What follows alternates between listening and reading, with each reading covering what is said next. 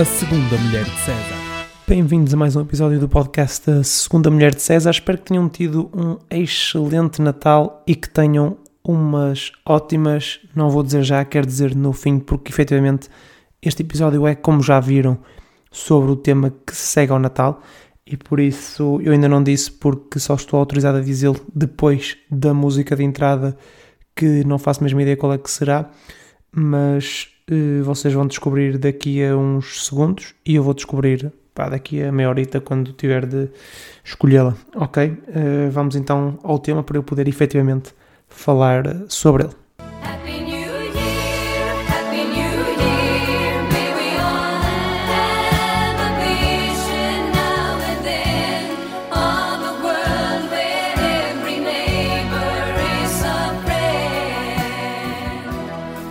Que é certo é que até parecia mal, depois de fazer um episódio sobre o Natal, não fazer um sobre a passagem de ano e podiam acusar-me de ser um fanático religioso ou lá o que é que é.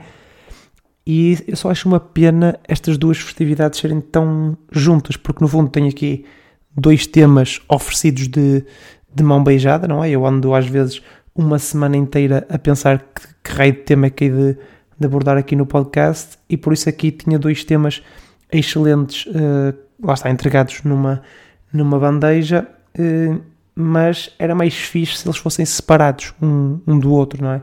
Ah, mas pronto, não é isso que temos, temos temos isto tudo concentrado aqui num, num espaço de uma semana e podem mesmo falar sobre, sobre esse tema clássico que é a estupidez de ter estas duas datas tão, tão, tão coladas, não é? Porque eh, se calhar, e podem mesmo dizer isto, se calhar era fazer muito mais sentido ter um, um Natal em outubro ou, ou, uma passagem de ano em julho, não é? A primeira passagem de ano até dava jeito para uma pessoa ter de, poder sair de casa e tal, não ser uh, em, em dezembro. O Natal, acho que não faria muita diferença ser em outubro ou, ou em dezembro, até porque uh, Jesus Cristo não nasceu mesmo no dia 25 de dezembro, ok? Eu acho que isto, não sei se isto já é conhecimento geral, mas pronto, este episódio não é sobre Natal, devia ter falado isso, disso na, na semana passada, não falei, seguimos em frente. Foquemos então no, no Réveillon, como, como se costuma dizer.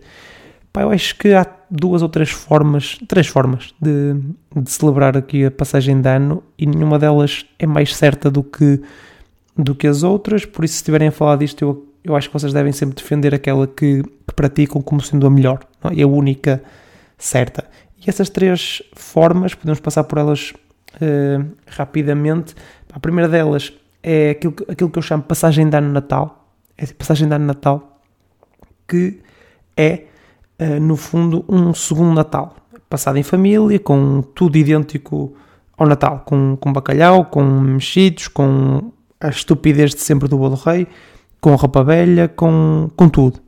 E a verdade é que pode parecer estúpido uh, fazer isto, e eu digo que pode parecer, porque efetivamente é estúpido, não é? É estúpido, uh, ainda assim, não deixa de ser a melhor opção de todas. E vocês dizem, então Rui, estavas a dizer que não havia uma melhor para nós defendermos não sei o quê, é mesmo o que eu estou a fazer. Estou a defender aquela que eu costumo, costumo praticar, não é? Um, a verdade é que é uma opção uh, estranha, não é? Porque já fizemos isto uma semana antes e voltamos a fazê-lo, uh, mas é uma é válida como, como as outras. Uh, a segunda dessas outras é a passagem de ano em modo, em modo festa, e eu, eu gosto de chamar isto como o modo intermédio, passagem de ano intermédia, porque é aquele modo em que pá, diversas pessoas se juntam numa casa, é? comem e bebem, principalmente esta, esta segunda parte, não é? Bebem. Um, e no fundo, se a primeira abordagem é sobre família, esta segunda é mais sobre amigos, porque normalmente isto acontece com, com grupos de amigos, não é? Que pá, arranjam um spot e, e vão para lá uh, passar a passagem de ano. Sim, eu sei que disse spot, uh, ignorem uh, e, vamos, e vamos para a terceira forma de passar esta passagem de ano. Passar, passagem de ano, yeah. que é a passagem de ano pública, que não, obviamente é pública, mas com um grupo de, de pessoas, só que normalmente acaba por se perder esse grupo de pessoas e por isso acaba por ser uh, mesmo pública e com pessoas que, que, não, que não se conhece. E esta é a forma mais glamorizada das três, não é? Porque as pessoas passam de ano em eventos públicos, alguns deles ao ar livre, pá, para ver, sei lá, uma bola gigante a cair ou um concerto reveloso nos aliados. que, atenção, a bola lá de Nova Iorque, ou lá o que é que é, não sei se vai acontecer, mas este ano nem sequer há um concerto do Rui Veloso no- nos Aliados. Primeiro porque o Rui Veloso vai estar no Algarve a dar um concerto qualquer e a passagem no Porto vai ser no Queimódromo, ou lá como é que se chama, porque parece que os Aliados estão em obras. Uh, parece não, estão mesmo, passei lá um bocado, estão mesmo em obras. Um, e digam que não faz muito sentido, porque se não é para ter o Rui Veloso nos Aliados, nem sequer vale a pena passar de ano, não é? Não, estou a brincar, mas digam que pode ser até estúpido, não é? Sair de casa com um tempo frio, chuvoso, para, no fundo, uh, pagar balúrdios por transportes, bebida e até comida e ver foguetes. Ver foguetes que podem ser vistos em casa, atenção. Não é que em casa não se vejam os foguetes, podem ser vistos em casa e por isso é só estúpido uh, fazer isto. A não ser, lá está, digam isto em conversas, a não ser que este seja a forma, esta seja a forma que vocês vão utilizar para passar a passagem de ano. Sim, pá, comentem, comentem aqui em baixo, seja lá aqui em baixo onde for, a explicar o porquê desta ser a melhor forma de passar a passagem de ano, porque é aquilo que vocês têm que defender, como eu disse uh, inicialmente.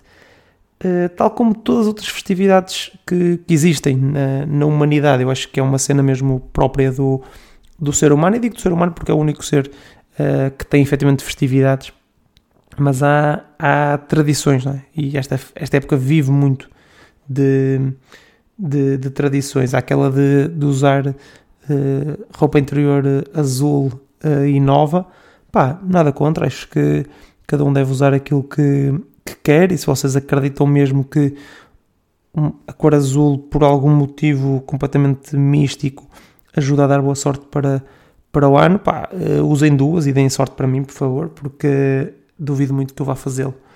Uh, mas há outras, não é? Há outras e, um, e elas, lá está, esta aqui eu diria que entra na parte das ridículas, porque lá está, há algumas que fazem sentido e devem ser mantidas, algumas tradições, e outras que são absolutamente ridículas e que se calhar está na altura de as eliminar. Eu acho que esta aqui das, da roupa interior azul, uh, acho que fica ali no meio, não é? Porque é ridícula, mas não, não acho que se deve eliminar porque também não é assim tão má quanto, quanto isso. Uh, outra que é tão má quanto isso é comer 12 uvas passas enquanto se, se pedem desejos. É absolutamente ridículo. Peçam desejos à vontade. Uh, não acho é que. Uh, não acho execuível alguém acreditar que comer 12 das piores coisas que existem à face da Terra vai ajudar alguma coisa a concretizar esses, esses desejos. Aliás, existe sequer um, um, um Deus a controlar as, as marionetes que, que nós somos, uh, eu acho que ele vai dar prioridade a quem não comer a estupidez, não cometer a estupidez, aliás, de comer 12 uvas passas, que é provavelmente da, das piores coisas que o ser humano inventou. Isto nem sequer se pode atribuir a Deus. Acho que Deus quer descartar-se descartar-se completamente desta, desta invenção estúpida, não só das uvas passas, como de comer 12 para, para, para pedir desejos. Se querem comer alguma coisa para marcar esses desejos, pá, escolham, escolham algo melhor do que isso. Pá, podem, podem comer 12 ferreiros que ainda sobraram do Natal, uh, por exemplo, não é? Ou, ou 12, 12 taças de champanhe, ok? Qualquer coisa que não uvas passas. Uh, aquilo que vocês, pode, vocês podem dizer em relação aos desejos é que uh, mais do que desejos, vocês acreditam em objetivos. Que é aquela frase que não quer dizer grande coisa, porque no fundo desejos e objetivos acabam por ser praticamente a mesma coisa neste conceito, mas é daquelas frases inspiracionais que qualquer pessoa gosta, gosta de ouvir e que daria uma boa capa de, de um livro pai do, do Chagas Freitas ou do Rolo Minha Alma ou o que é que é. Estou uh, a dizer o que é que é, muitas vezes não estou, mas vamos, vamos seguir em frente porque temos mais tradições de, de ano novo, de passagem de ano, que podem ou não ser abolidas. Temos uma que é saltar, saltar de uma cadeira à meia-noite e partir pratos.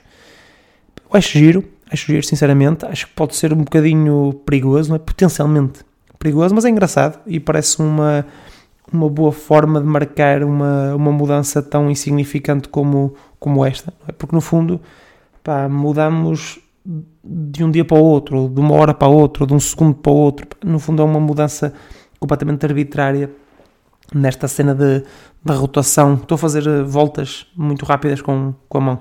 A rotação da Terra à volta do, do Sol.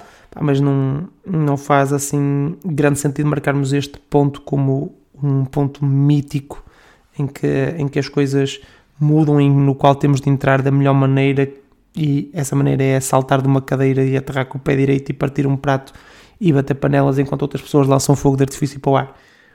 Tudo ok, uh, não é das piores, eu acho que podemos manter, até porque é, é engraçado uh, ver, ver aquela tia já velhota a tentar saltar de uma, de uma cadeira, pá, pode correr muito mal, mas é extremamente engraçado.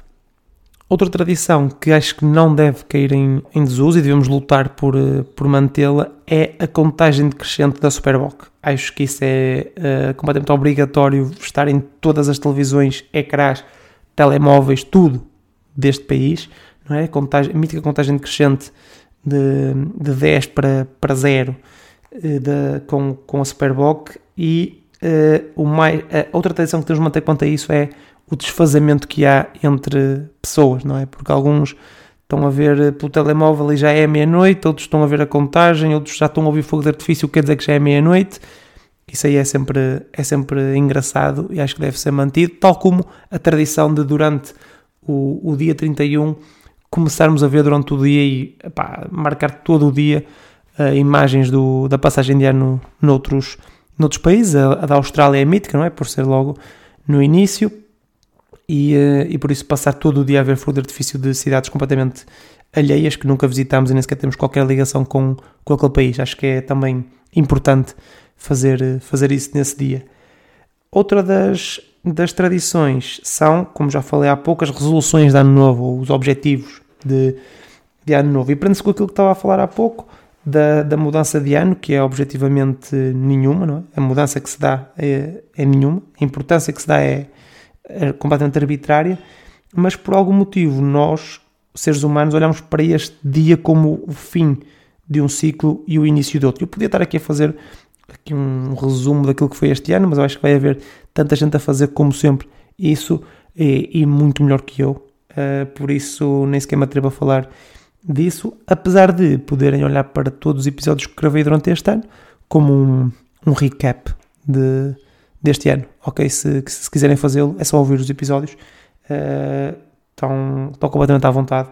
E eu a dizer que estão à vontade para, abrir uma coisa, para ouvir uma coisa que está online é só ridículo. Mas estas resoluções, como eu estava a dizer, um, são, são estranhas porque este dia ou esta hora não é, de passagem de ano serve para como tempo para, para fazer balanços, para definir objetivos para, para o ano seguinte, definir metas, avaliar metas definidas no, no ano anterior, que eu sinto que pouca gente faz, é? e acho que é uma tradição também que se deve manter, porque é muito giro fazer resoluções, eu próprio faço resoluções, agora não me peçam para no final do ano olhar para trás e ver se bateram certo. Aliás, já estou passado com o facto do Goodreads manter sempre ali visível uh, o, portanto, o objetivo que eu defini para este ano, não é? É o único objetivo que está assim visível para mim e mete uma pressão gigantesca durante o ano e até neste final de ano uh, para, para cumprir. Por isso acho que se devem manter estas resoluções de, de ano novo e deve-se manter também uh, ignorarmos por completo as resoluções de ano novo quando chega aí uh, ao dia 3, 4 de fevereiro. Uh, acho que, que faz, faz todo sentido. Lá está, não, não é algo que que seja uh, racional, não é? Usar esta data completamente arbitrária para, para fazê-lo, mas para algumas pessoas uh, resultam, resulta, e estou a apontar para mim, e só por isso já justifica a quantidade absurda de fogo de artifício que, que as pessoas mandam à meia-noite. Podem dizer também que é um crime. É um crime a quantidade de, fogo de artifício que, que se manda fora naquela noite para um espetáculo visual que nem é assim tão bonito. Ok? Uh, Desejo-vos umas boas entradas, um ótimo 2023. Voltamos já na próxima semana e peço-vos uma coisa: que acabem com as piadas do Oh, já não te via desde o ano passado. Porque, reparem, eu estou a tentar dar esse exemplo, não disse voltamos no próximo ano. Podia facilmente tê-lo feito, mas disse voltamos na próxima semana. Porque efetivamente, quando vamos voltar? É na próxima semana. Uh, acho que é outra das tradições que temos de acabar, é essa piada eterna de já não nos víamos desde o, o ano passado. Obrigado e até à próxima.